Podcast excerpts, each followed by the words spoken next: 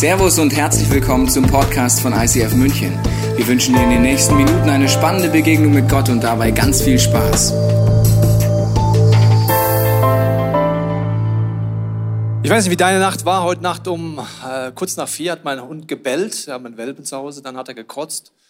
Dann habe ich die Kotze weggewischt heute Nacht. Meine Frau ist aufgestanden, ist nachts rausgegangen. Ich weiß nicht, ob dein Leben gerade zum Kotzen ist oder nicht. Ob du sagst, Du bist total fresh heute dabei in einer Location, online oder hier vor Ort. Ganz egal, wie es dir heute geht, erstmal, mein größter Wunsch ist, dass du heute Gott begegnest. Weil ich glaube, egal ob es Leben zum Kotzen ist oder nicht, das ist das Wichtigste. Und wir wollen heute uns weiter die Frage stellen, wie kann man Gott begegnen? Wir werden das mit der Bibel machen, wir werden verschiedene Sachen angucken, aber ich möchte am Anfang dir eine Frage stellen. Und zwar mit Slido. Und wenn du möchtest, mach gerne mit. Das ist eine anonyme Umfrage. Wir haben einen äh, QR-Code, kannst du abkennen oder scan oder sly.do eingeben, Hashtag ICFMUG. Und meine Frage an dich ist, wer ist Jesus für dich? Wir haben verschiedene Antworten für dich vorbereitet. Äh, klick mal rein, wir wollen gleich mal die Auswertung anschauen, wenn es um Jesus geht, weil wir wollen heute anschauen, inwiefern Jesus uns dort helfen kann, in der Gottesbegegnung, in Höhen und in Tiefen unseres Lebens, ihm zu begegnen. Und ich glaube, diese Frage, Gott zu begegnen, ist am Ende vom Tag immer das Wichtigste. Ich mache dann ein Beispiel. Im Moment streiten wir in unserem Land ja viel über das Thema Impfung und über Corona. Und die einen sagen zum Beispiel, ich habe mich sehr intensiv mit dem Thema Impfung beschäftigt. Mein Ergebnis ist, dass es weise wäre, sich nicht impfen zu lassen, weil ich habe entweder Angst oder Bedenken vor den Folgen der Impfung oder vor dem, was dort kommt. Und es wäre dumm, das jetzt zu machen. Der andere sagt, ja, weißt du, ich finde es weise, sich impfen zu lassen, weil ich habe genauso viel Medien angeguckt wie du, habe mich auch informiert und ich finde es dumm, sich nicht impfen zu lassen. Und dann streitet man sehr gerne in unserem Land über dieses Thema. Dahinter gibt es eine viel wichtigere Frage. Die Frage ist nicht, äh, wenn du zum Beispiel Angst vor etwas hast, ob Angst der richtige Beweggrund ist, zur Entscheidung zu treffen. Die Bibel sagt, die vollkommene Liebe vertreibt die Angst. Und vor allen Dingen ist dahinter eine viel wichtige Frage. Egal, ob ich durch Corona sterbe oder theoretisch durch eine Impfung sterbe oder was auch immer, die Frage ist, weiß ich, wo ich bin, wenn ich sterbe? Mein Leben ist endlich. Wo bin ich in der Ewigkeit? Weiß ich das? Bin ich versöhnt mit Gott? Ja oder nein? Und ich weiß nicht, wenn du heute hier dabei bist, vor Ort oder in einer Location oder online, bist du versöhnt mit Gott? Hast du die Entscheidung schon getroffen, wirklich bei Gott zu sein? Wenn nicht, ist das eine viel wichtigere Frage, als ob du dich impfen lässt oder nicht. Selbst wenn das wieder manche Leute blöd finden, dass ich das gerade sage. Aber die Ewigkeit, darum geht es am Ende vom Tag. Wo bin ich dort? Ich habe die Bibelstelle mitgebracht, bisschen provokant, im Zuge von Impfung und was dumm und was weise ist. Später in Zukunft wird sowieso alles vergessen sein. Aber nicht Corona, oder? Doch, one day. Aber nicht die Impfung, doch, one day. Der Weise muss genauso stehen wie der Dumm, sterben wie der Dummkopf. Und jetzt ist es egal, wie rum du Weise und Dummkopf bezeichnest, ja? Also egal, ob der Impften weise ist oder dumm ist oder andersrum, ist egal, beide werden sterben. Also wir reden heute darüber, was passiert, wenn du stirbst. Und äh, bist du versöhnt mit Gott? Wir schauen uns das mal an, eure Ergebnisse auf Slido, was ihr geantwortet hat. Chris, was haben wir für Ergebnisse? Yes, kleiner Blick, ihr habt abgestimmt. Wer ist Jesus für dich? 70 Prozent haben gesagt, ah, okay, hat sich ein bisschen was verändert. Ich, ich fange mal hier unten bei 25 Prozent an. Jesus ist ein sehr weiser Mann. Wenn du noch nie die Bibel gelesen hast, kleiner Tipp, schau mal rein. Wenn du dich ein bisschen tiefer mit dem beschäftigst, was Jesus gesagt hat, wirst du staunen, wie tiefgründig seine Aussagen sind und wie weise er war. Also es stimmt natürlich, aber ich glaube, er ist noch mehr. Machen wir mal hier weiter. 70 Prozent sagen, Jesus ist mein bester Freund. Also das heißt, sie haben eine Art Beziehung mit diesem Gott, mit Jesus. Wer ist Jesus für dich? Manche sagen, er ist Gottes Sohn. 74 Prozent. Kleine Hintergrundinfo dazu der Grund, weshalb Jesus gekreuzigt wurde, ist, weil er gesagt hat, dass er Gottes Sohn ist. Also die führenden Männer des Volkes haben ihn gefragt, bist du Gottes Sohn? Er hat gesagt, so ist es, ich bin es. Und daraufhin haben sie ihn verhaftet und gekreuzigt. Zum Schluss, 46 Prozent sagen, ist Jesus Gott? Ich habe mir diese Frage sehr lange gestellt, gerade am Anfang meiner Jahre als Christ. Und ich habe mir gedacht, hat er das überhaupt gesagt? Also hat Jesus irgendwann mal gesagt, dass er eigentlich Gott ist? Das ist eine der Kernfragen des Christentums. Deswegen ist es so gut, dass du heute hier bist, weil wir werden uns mit, genau mit dieser Frage beschäftigen und starten mit so einer kleinen Bible Study. Wir machen einen großen Zeitsprung und zwar in das Jahr 1300 vor Christus. Wir schauen in eine Szene von Mose rein. Die findest du in 2. Mose Vers äh, Kapitel ab Vers 1 geht's los. Mose hütete die Herde seines Schwiegervaters Jitro und er ist das Priester von Midian. Eines Tages trieb er die Tiere durch die Wüste und kam zum Horeb, dem Berg Gottes. Horeb ist der Berg Sinai auch genannt, den kennst du. Das war die Szene, als Gott Mose die, ihm die zehn Gebote gegeben hat. Und jetzt passiert was Erstaunliches. Es geht weiter. Da erschien ihm der Engel des Herrn in einer Feuerflamme, die aus einem Dornbusch schlug. Mose sah, dass der Busch zwar in Flammen stand, aber nicht verbrannte. Das ist ja seltsam, sagte er zu sich selbst. Warum verbrennt dieser Busch nicht? Das muss ich mir näher ansehen. Als der Herr sah, dass Mose herankam, um es genauer zu betrachten, rief er ihn aus dem Busch heraus. Mose, Mose, hier bin ich, antwortete Mose. Komm nicht näher, befahl Gott ihm, zieh deine Sandalen aus, denn du stehst auf heiligen Boden. Okay, wir schauen mal kurz rein, bitte Bibelvers nochmal zeigen. Du hast letzten Sonntag mitbekommen, dass der Engel des Herrn in der Bibel Jesus darstellt. Und jetzt gibt es eine faszinierende Eigenschaft. Hier unten wird der Engel des Herrn plötzlich als Gott beschrieben. Also in anderen Worten, Mose begegnet diesem Jesus schon 1300 Jahre bevor Jesus später Mensch geworden ist. Aber es geht noch weiter. Gott gibt Mose den Auftrag, sein Volk aus, äh, sein Volk aus der Sklaverei in Ägypten zu befreien. Die Geschichte kennst du auch wahrscheinlich. Und Mose hat da so die ein oder andere Frage.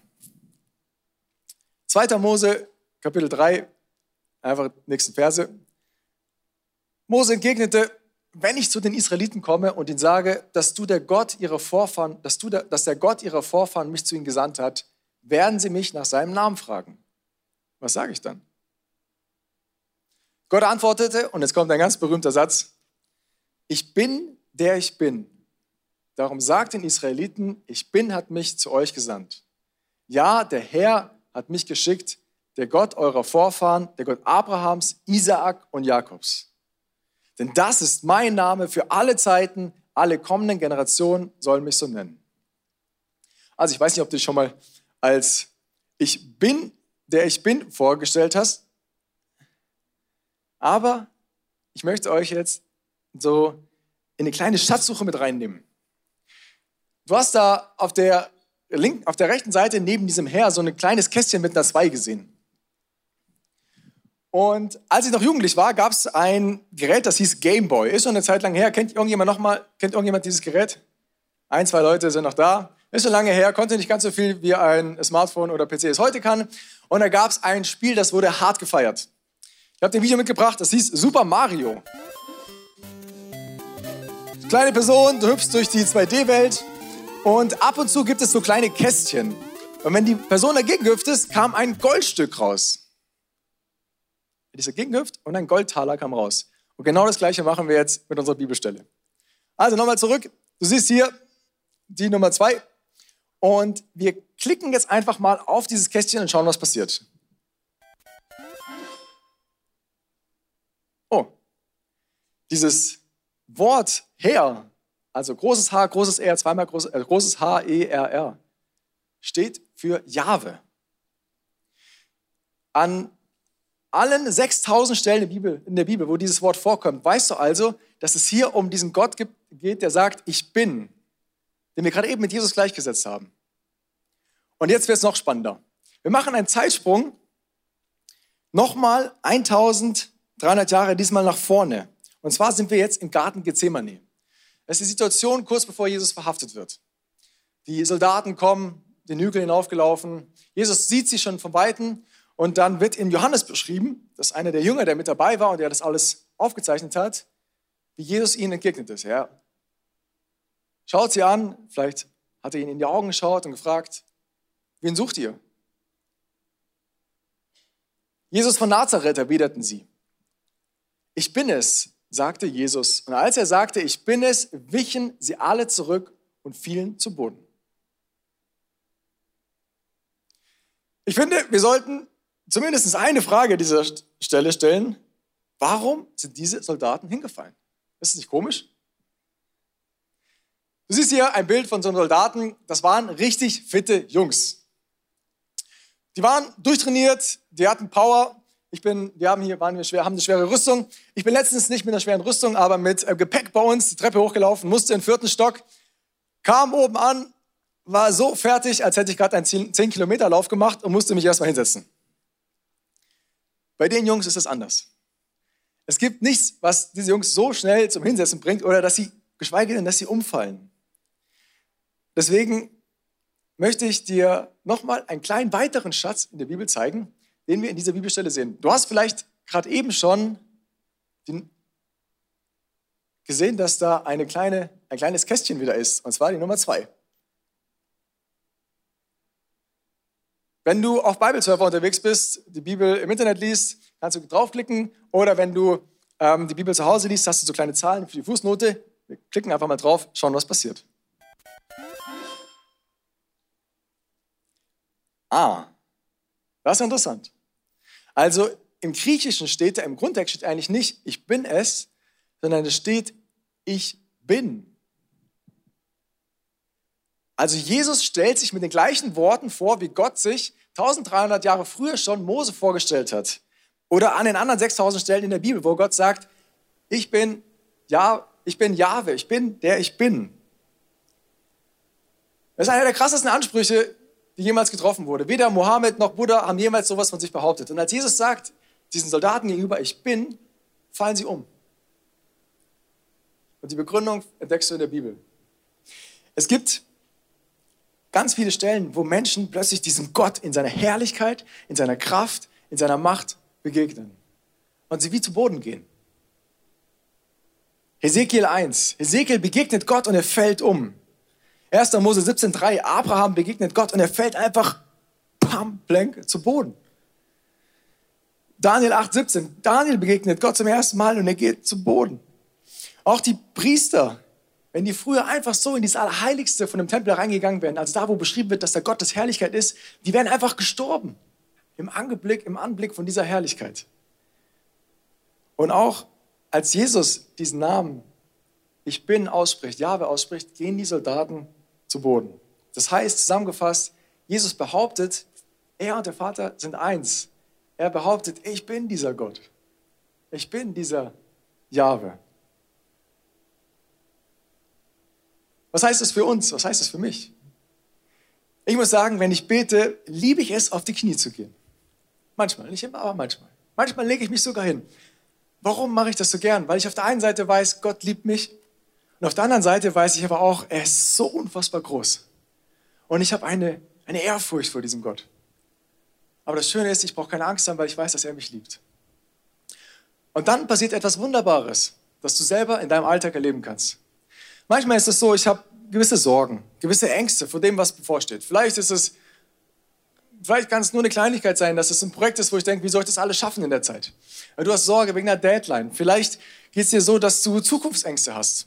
Ähm, dass du nicht weißt, wie geht es alles weiter mit unserem Land, mit Finanzen, was auch immer. Vielleicht ist es eine Person, die dir Sorgen macht, wo du Angst hast. Vielleicht ist es eine Krankheit, die dir Sorgen oder Angst macht. Und in dem Moment, wo ich mir wieder bewusst werde, wie auf den Knien, wie groß dieser Gott ist, wo ich so eine Ehrfurcht in meinem Herzen entwickle, in dem Moment verliere ich die Furcht gegenüber all den anderen Dingen.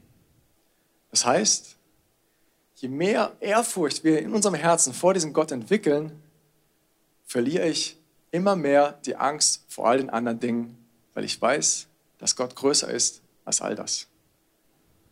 Wenn du Jesus so noch nicht begegnet bist, lade ich dich ein, nachher mit mir zu beten. Weil nur ein Gott, vor dem du Ehrfurcht hast, kann auch deine Angst besiegen. Nur ein Gott, vor dem du Ehrfurcht hast, kann auch deine Angst besiegen. Wenn es dein Maskottchen ist, Gott, und er das macht, was du willst, dann ist er zu klein. Deswegen ist es wichtig, ihm so zu begegnen. Wir sammeln Indizien in dieser Serie, Faszination Jesus, für Hinweise, dass der Engel des Herrn, immer wenn das kommt, ist, dass das Jesus ist. Wir werden das weitere Indizien suchen. Okay, wir gehen nicht weiter mit Mose. Er begegnet diesem Engel nämlich immer und immer wieder. Wir gehen mal in die Szene rein, als sie aus dem Land dann rausgehen. Schauen uns an, was hier über diesen Engel berichtet ist. Ich werde einen Engel. Okay, jetzt fängt es ganz nett an. Gott sagt, ein Engel. Ein Engel kann auch Gabriel sein, Michael sein, kann einfach ein Wesen sein, das es unterstützt, was Gott vorhat. Er wird vor euch hergehen. Das kann jeder Engel. Nice. Der euch unterwegs beschützt, kann jeder. Nice. Und das Land bringen könnte auch noch jeder. Nice. Dass ich für euch bestimmt habe. Nehmt euch vor ihm in Acht. Okay, bisschen Respekt sollte man haben vor Engel. Ihr sollt ihm gehorchen. Ja, wieso ihm? Also, der ist ja nur ein Botschafter. Der Engel ist ein Botschafter. Ich soll jetzt dem Engel, okay, gut, kann man auch sagen. Sondern lehnt euch nicht gegen ihn auf, okay, denn er wird euch eure Sünden nicht, what? Wie kann er den Engel mir Sünden vergeben oder nicht vergeben? Jesus wird das mal kritisiert im zweiten Teil der Bibel, wo er Sünden vergibt. Sagen die Leute, nur Gott kann Sünden vergeben oder nicht vergeben. Du kannst das nicht, Jesus, weil du bist ein Mensch. Dieser Engel, der vorne weggeht, der Bote Gottes, kann Sünden vergeben oder kann sie nicht vergeben, denn mein Name, Jahwe, ist in ihm. Okay, Weitere Indiz, wie gesagt, man kann sagen, das ist alles nicht Jesus, aber wir sind auf der Reise, Indizien zu sammeln, dass der Engel des Herrn kein beliebiger Engel ist, sondern er Sachen hat. Wie wir schon gemerkt haben, auch im Dornbusch, dieser Engel ist äh, menschlich, er kommt in Menschensgestalt, er lässt sich als Gott anreden, er lässt sich anbeten und er kann als Gott reden. Es gibt keinen Engel im Universum, der das darf, weil sonst ist der Kollege nicht mehr in Position. Kannst mal nachlesen, wenn es um Luzifer geht. Okay, wir gehen weiter. Wenn ihr mal gewissenhaft darauf bedacht seid, ihm zu gehorchen, indem ihr alles tut, was ich euch sage, dann werde ich ein Feind eurer Feinde sein und sie bedrängen, die euch bedrängen, denn mein Engel wird vor euch hergehen und euch in das Land führen. Die Landeinnahme, lass uns das mal kurz auf der Seele zergehen, hat Jesus gemacht. Viele Christen glauben ja, dass das Alte Testament und Jesus zwei Sachen sind und äh, deswegen das Alte Testament nicht mehr lesen und auch sagen, das hat alles keinen Sinn mehr. Aber wenn Jesus jetzt persönlich das Volk Israel geführt hat und nicht nur eine Metapher war, die da ist, dann ist natürlich eine andere Nummer. Wir gehen mal weiter, wie dieser Engel noch leitet. Die nächste Bibelstelle, da heißt es, mal weiterklicken. Der Herr, Jahwe, groß geschrieben, weißt ja, wir klicken, mache ich jetzt nicht, Super Mario, zog vor ihn her bei Tag in einer Wolkensäule und bei Nacht in einer Feuersäule, um ihn zu leuchten, damit sie Tag und Nacht wandern. Wer war denn in der Feuersäule? Wer war denn in der Wolkensäule? Wir lesen ein bisschen weiter. Ich empfehle dir, wie immer, die Bibelstellen aufzuschreiben, zu Hause nachzulesen, weil wenn du nicht Synapsenfasching bei dieser Serie kriegst, dann kann ich dir auch nicht helfen. Deswegen solltest du unbedingt zu Hause nachlesen nicht nur sagen, äh, so, sondern einfach lesen, selber prüfen. Deswegen hat nämlich der Martin Luther es auf Deutsch übersetzt, damit ihr alles, was der Pastor Teigen sagt, selber überprüfen könnt. Ist das nicht cool? Lass es Martin Luther mal einen Applaus geben. Das ist nicht mehr auf Latein, ist das Buch, sondern man kann es selber lesen. Das ist crazy. Der Engel Gottes, ja, der vor dem Herr Israels herzog, brach auf und trat hinter sie in der, im Kampf. Die Wolkensäule von ihm brach auf und stellte sich hinter sie. Okay, Wolkensäule, Engel, wenn der sich bewegt, bewegt sich die Wolkensäule. Gehen wir weiter, nächste Stelle.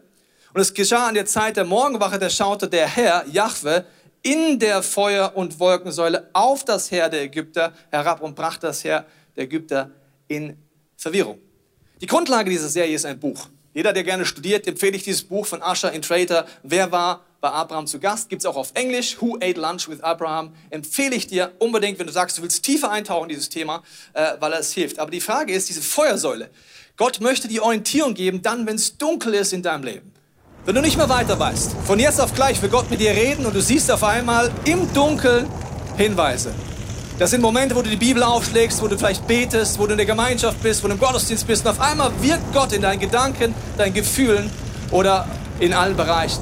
Und für mich ist es so, vor kurzem habe ich Bibel gelesen. Und weil ich damit erwarte, dass der Engel des Herrn, Jesus, mich leitet, war es so, dass ich auf einmal an eine Person denken musste, die ich von Social Media kenne. Ich hatte den Blitzgedanken, dass die Person gerade einsam ist, dass sie dringend ein geistliches Zuhause und ein inneres Zuhause braucht und den Gedanken, schreib sie an. Also habe ich gesagt, okay Gott, ich schreibe sie an. Und sie hat mir geantwortet, dass das genau gepasst hat für sie, weil sie gerade in einer Wüstenzeit ist, weil sie die größte Frage hat, die sie zu Hause haben. Und Gott hatte diesen Impuls mir gegeben, von jetzt auf gleich das Licht angezündet und ich hab, musste den Glauben aufbringen, diesen Schritt zu gehen.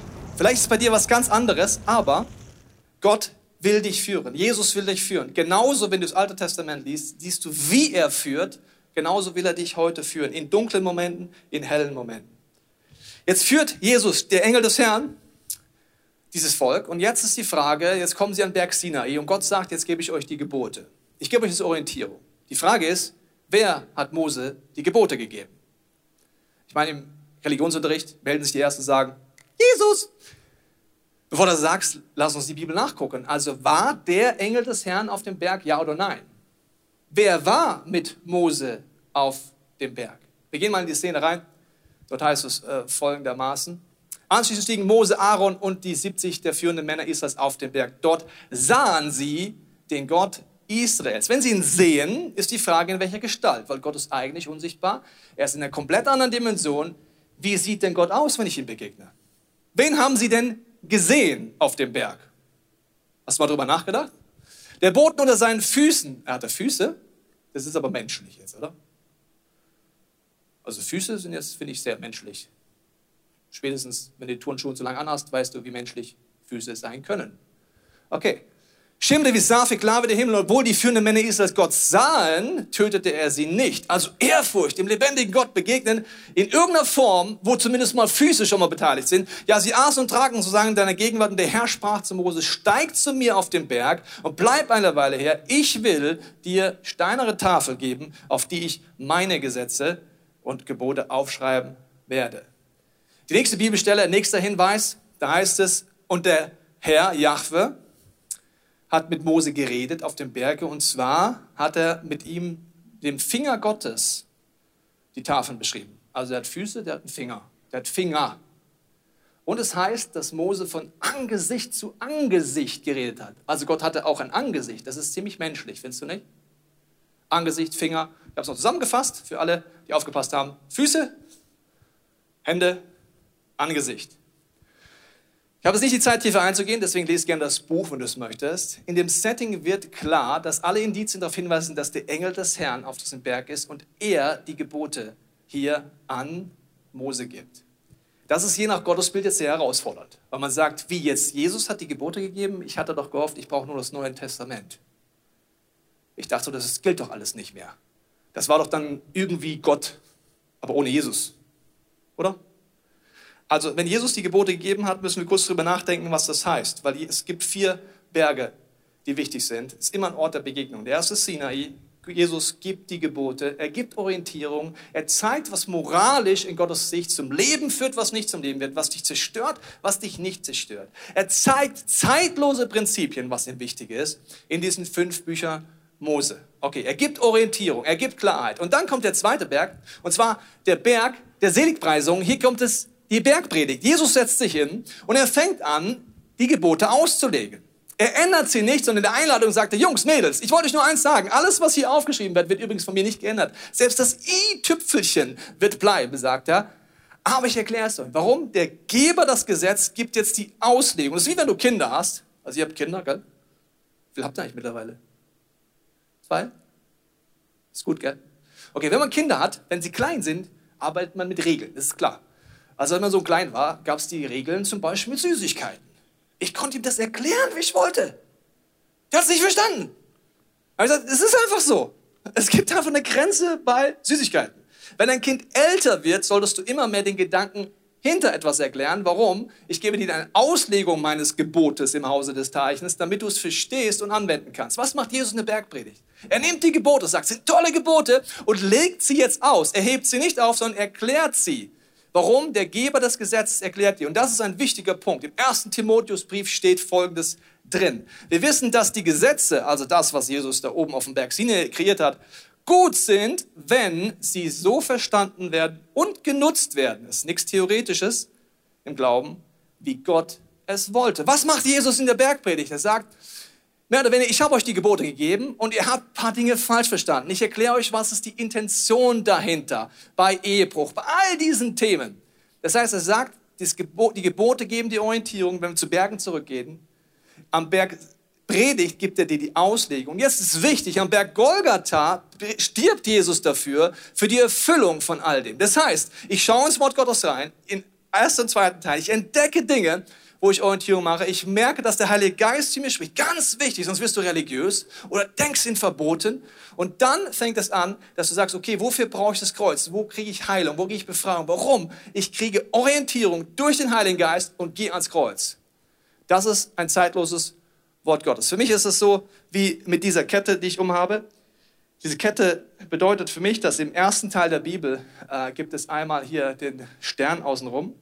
Das ist für mich das hebräische Teil der Bibel. Und dann gibt es in der Mitte das Kreuz. Das erste Teil ohne Jesus ist einfach der hebräische Teil, dann du, kannst du leicht gesetzlich werden. Wenn Jesus im Mittelpunkt ist, verändert das alles, wie du die Bibel siehst, wie du Gott siehst und wie du zeitlose Prinzipien liest. Deswegen habe ich diese Kette als Erinnerung für mich. Okay, also diese drei Berge wo Jesus, der Engel des Herrn begegnet, wo Jesus dann auch in seiner menschlichen Gestalt uns begegnen will, die zusammengehören. Wir gehen eine Szene im zweiten Teil der Bibel, wenn wir die Berge zusammendenken, die dann Sinn machen. Eine Ehebrecherin wird erwischt und wird zu Jesus gebracht. Und Jesus sagt zu ihr, wer keine Sünde hat, darf dich jetzt verurteilen und dich steinigen. Keiner hat ist ohne Sünde, keiner wird gesteinigt. Und dann sagt Jesus was sehr Interessantes. Er sagt, ich verdamme dich nicht, also kein Urteil, aber sündige nicht mehr. Jesus kriegt etwas hin, was uns oft schwerfällt. Er hält die Waage. Auf der einen Seite sagt er, schau mal, Sünde ist Sünde, Sünde bleibt Sünde. Auch meine liebe Tochter, es bleibt Sünde, was du gerade getan hast. Es zerstört dich, es zerstört deine Familie. Ehebruch zerstört. Das Gesetz gilt immer noch. Was falsch war im Gesetz, bleibt falsch. Aber ich verdamme dich nicht, ja, das Kreuz kommt ins Spiel. Aber bleib in der Waaghalse, dass du jetzt sagst, ja gut, wenn das rauskommt, kann ich einfach weiter sündigen, ist ja alles wurscht. Nee, sündige nicht mehr, weil es zerstört dich, meine Tochter. Das ist das, wie Jesus für ihn kein Problem ist, ist in der Waage zu halten. Für uns ist es oft ein Problem. Und dann geht Jesus am Boden und schreibt mit was? Mit seinem Finger auf dem Boden. Der gleiche Finger, der die Gebote gegeben hat, auf dem Berg Sinai, geht jetzt auf die Knie und gibt durch den Geist Gottes inspiriert die Auslegung für wen? Für die Ehebrecherin, durch den Geist Gottes inspiriert. Das Gebot gilt. Was heißt das jetzt für dich? Warum ist es nicht übertragen für uns? Ich sage dir meine Meinung, weil es die Message für sie war und nicht für dich. Gott nimmt das Gebot zeitlos, redet in ihr Herz und sie fängt an, es anders zu leben. Also für Jesus war das gar kein Widerspruch. Für uns ist es oft ein großer Widerspruch. Wenn wir die Berge angucken, wir gehen noch mal rein, glaube ich, ein gesundes Christentum schafft es, diese drei Berge nicht gegenseitig auszuspielen, sondern sagt, ich suche Orientierung im Wort Gottes, und zwar in der ganzen Bibel. Ich mache ein Beispiel. Jemand sagt letztens zu mir, ja, aber was ist denn mit den Festen? Die leben wir auch nicht mehr. Habe ich gesagt, wenn du das jetzt ernst nimmst, was ich dir heute in der Predigt sage, würdest du in Zukunft die Bibel anders lesen. Du wirst sagen, okay Gott, warum betonst du so sehr die Feste. Merkst du die Einstellung? Ist ein bisschen demütiger. Und was, lieber Heiliger Geist, bedeutet es, wenn ich Jesus am Kreuz kenne, mit diesem Fest für mich? Deswegen gibt es hier Serien über die Stiftshütte, hier gibt es Serien über die Feste. Warum? Es gehört zusammen. Wenn ich einfach sage, ist nicht mehr, finde ich persönlich schwierig. Zum Abschluss, es gibt einen vierten Berg, ich habe es dir gesagt. Und der ist wichtig. Und das ist der Ölberg. Jesus sagt, er wird eines Tages wiederkommen. Wenn die Endzeit angebrochen ist, wird es ein Moment kommen, wo Jesus wiederkommt in Israel auf dem Ölberg. Und diese Perspektive ist wichtig. Ich habe am Anfang gesagt, in Corona-Zeiten gibt es viele Diskussionen, aber die wichtigsten Fragen werden oft ausgeblendet. Die erste Frage ist, wenn du vor Gott stehst, weißt du, ob du versöhnt bist, ja oder nein. Wo bist du in der Ewigkeit? Egal Corona hin, Corona her. Die zweite Frage ist, bist du ready vor Gott zu stehen. Laut der Bibel gibt es nämlich nur zwei Szenarien, die in deinem Leben möglich sind. Die eine ist, du stirbst, woran auch immer. Und dann wirst du vor Gott sein. Die andere Möglichkeit ist, Jesus kommt wieder und dann bist du auch sofort vor Gott. Jetzt streiten sich wieder Gläubige. Total hobbylos. Die einen sagen, wir sind in der Endzeit. Sagt nee, wir sind nicht in der Endzeit. Sag ich, Jungs, Mädels, lest mal die Bibel. Vollkommen pups, pieps, egal, ob Corona für dich Endzeit oder nicht. Als gläubiger Christ solltest du so leben, dass Jesus immer wieder kommen kann. Verstehst du? Immer. Geimpft, ungeimpft, whatever. Immer. Das heißt, I'm ready for takeoff. Die ersten Christen. Paulus, wer hat der gelebt? Eben ready for takeoff. Jesus kann heute wiederkommen. Der hat gar nicht Corona dafür gebraucht. Der war erweckt. Der war ready. Der war versöhnt mit den Menschen, weil er gesagt hat, entweder ich sterbe heute, weil mich eine Pferdekutsche überfährt. Oder ich sterbe, weil Jesus vor mir steht und er wiederkommt. Es ist vollkommen egal für meinen Lifestyle. Ich will heute erweckt leben. Ich will heute versöhnt leben. Ich will heute sagen, Jesus, ich muss dir begegnen. Im Dornbusch. Ich brauche dringend den Moment, wo ich dich als heiligen Gott sehe, weil sonst habe ich zu viel Schiss auf dieser Erde. Ich brauche dringend den Moment, wo ich am Berg Sinai war. Ich brauche Orientierung. Ich verstehe nicht, wo oben und unten ist. Meine Gefühle gehen hoch und runter. Ich habe keine Orientierung. Ich brauche dringend dich, Heiliger Geist, dass du mir erklärst, was deine Gebote sind. Und ich brauche dringend das Kreuz. Warum? Ich brauche Heilung und Befreiung. Und das ist so ein Moment, wo wir heute gleich beten wollen, Chris. Dieser Gedanke vor Gott zu stehen. Eines Tages wird jeder einzelne von uns vor diesem Gott stehen. Und zwar nicht vor dieser menschlichen Gestalt, wie Jesus auf die Erde gekommen ist, sondern in seiner kompletten Fülle an Herrlichkeit, an Macht und an Größe. Und die Wahrheit ist, dass eigentlich uns allen das genauso gehen wird wie diese Menschen, von denen wir vorhin in der Bibel gelesen haben, die auch nicht vor Gott bestehen konnten aufgrund ihrer Mangelhaftigkeit. Wenn du zum Beispiel die Bergpredigt dir anschaust, wirst du merken, es ist unmöglich, all das zu schaffen. Und genau hier ist die gute Nachricht am Ende.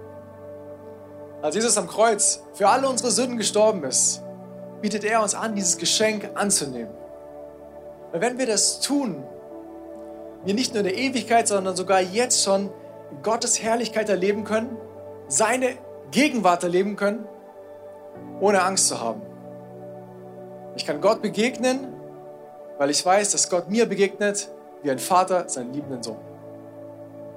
Wir wollen gemeinsam beten mit dir zu Hause hier vor Ort allen Locations. Wenn du magst, schließ mit mir die Augen für so einen persönlichen Moment zwischen dir und Gott.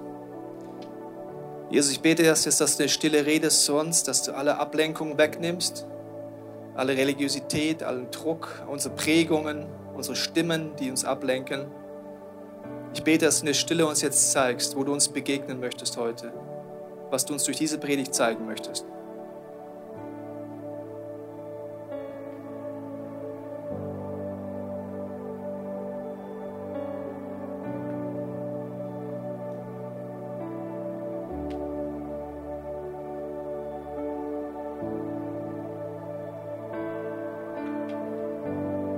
Jesus, ich danke dir, dass du uns jetzt begegnen willst, wie in diesen Situationen. Ich bete für jeden, der die Sehnsucht nach so einem Dornbusch-Moment hat. Wenn du Sehnsucht hast, Gott ganz neu zum ersten Mal als dem lebendigen Gott zu begegnen, dann bete mit mir, Jesus, ich lade dich ein in mein Leben. Ich nehme das an, dass du am Kreuz gestorben bist für mich. Ich will deinen Willen tun. Vor allen Dingen öffne meine Augen, öffne mein Herz, öffne die geistige Dimension, dass ich als lebendigen Gott so erfahre, dass ich vor Ehrfurcht dich nur noch anbeten kann auf den Knien die Größe von dir sehe. Ich danke dir, dass du mir so begegnest. Ich bete für jeden, der die Sehnsucht hat, zu sagen, Jesus, ich will dir auf dem Berg Sinai begegnen. Ich habe so viele Fragen. Gib mir Orientierung. Ich habe Fragen in meiner Identität, in meiner Sexualität, in all meinen Lebensbereichen.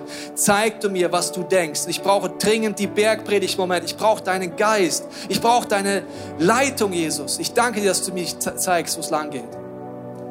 Und wir danken dir, dass wir alle heute gemeinsam ans Kreuz gehen können und dich einladen können, umkehren können, reagieren können. Und Jesus, ich bete, dass wir auf dem Ölberg eine Kirche sind, dass wenn du wiederkommst, wann auch immer das sein wird, es wird für uns überraschend sein, dass du uns vorfindest, dass wir deinen Willen tun, dich lieben, dich worshipen, unsere Nächsten lieben uns selber lieben und dein Evangelium verbreiten.